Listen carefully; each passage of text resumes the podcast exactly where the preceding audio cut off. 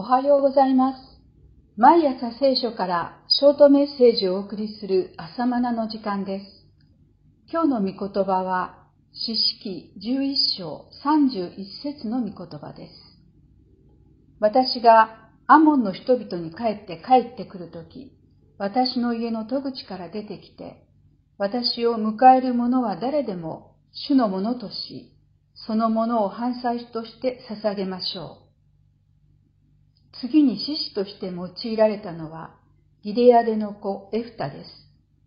エフタは父ギレアデが遊女との間に産んだ子であったため、親族から疎遠にされて育ったようです。そのような生育環境が影響したのでしょう。エフタはヤクザ者たちと徒党を組み、略奪を常とする人物でした。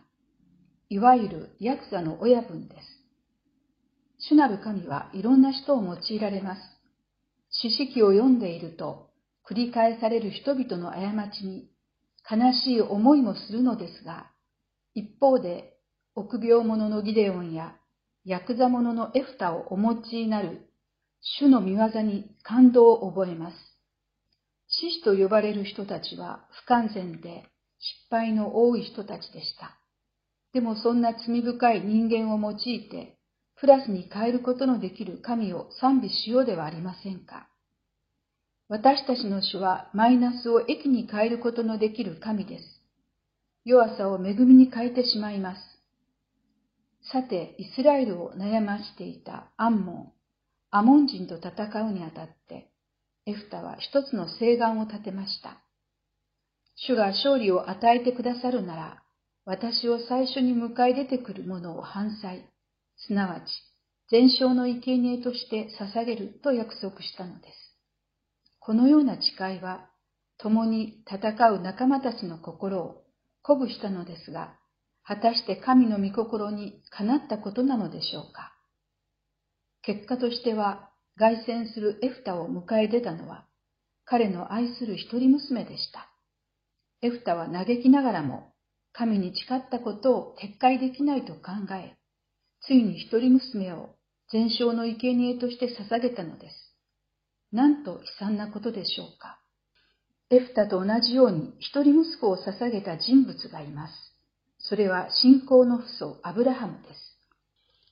父祖アブラハムの場合、息子イサクを殺そうとするその時、神は介入なさって身代わりの子羊を用意してくださいました。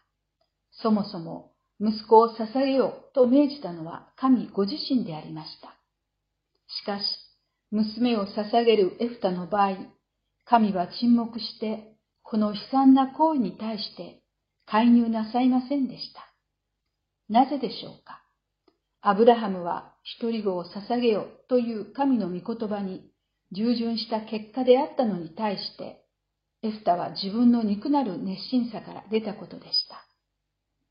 御言葉に従順する熱心さと自分の考えから来る熱心さとは区別しなければなりません。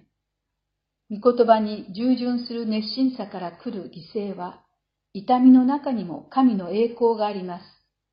イエス様の十字架は御言葉への従順ゆえの苦難であり、その結果は復活という栄光につながりました。しかし、自分の肉なる熱心さから来る犠牲は、悲壮感が漂います。エフタの誓願とそれに伴う悲しみは、誠に残念なことですが、私たちに御言葉への従順の大切さを教えてくれています。以上です。それではまた明日お会いいたしましょう。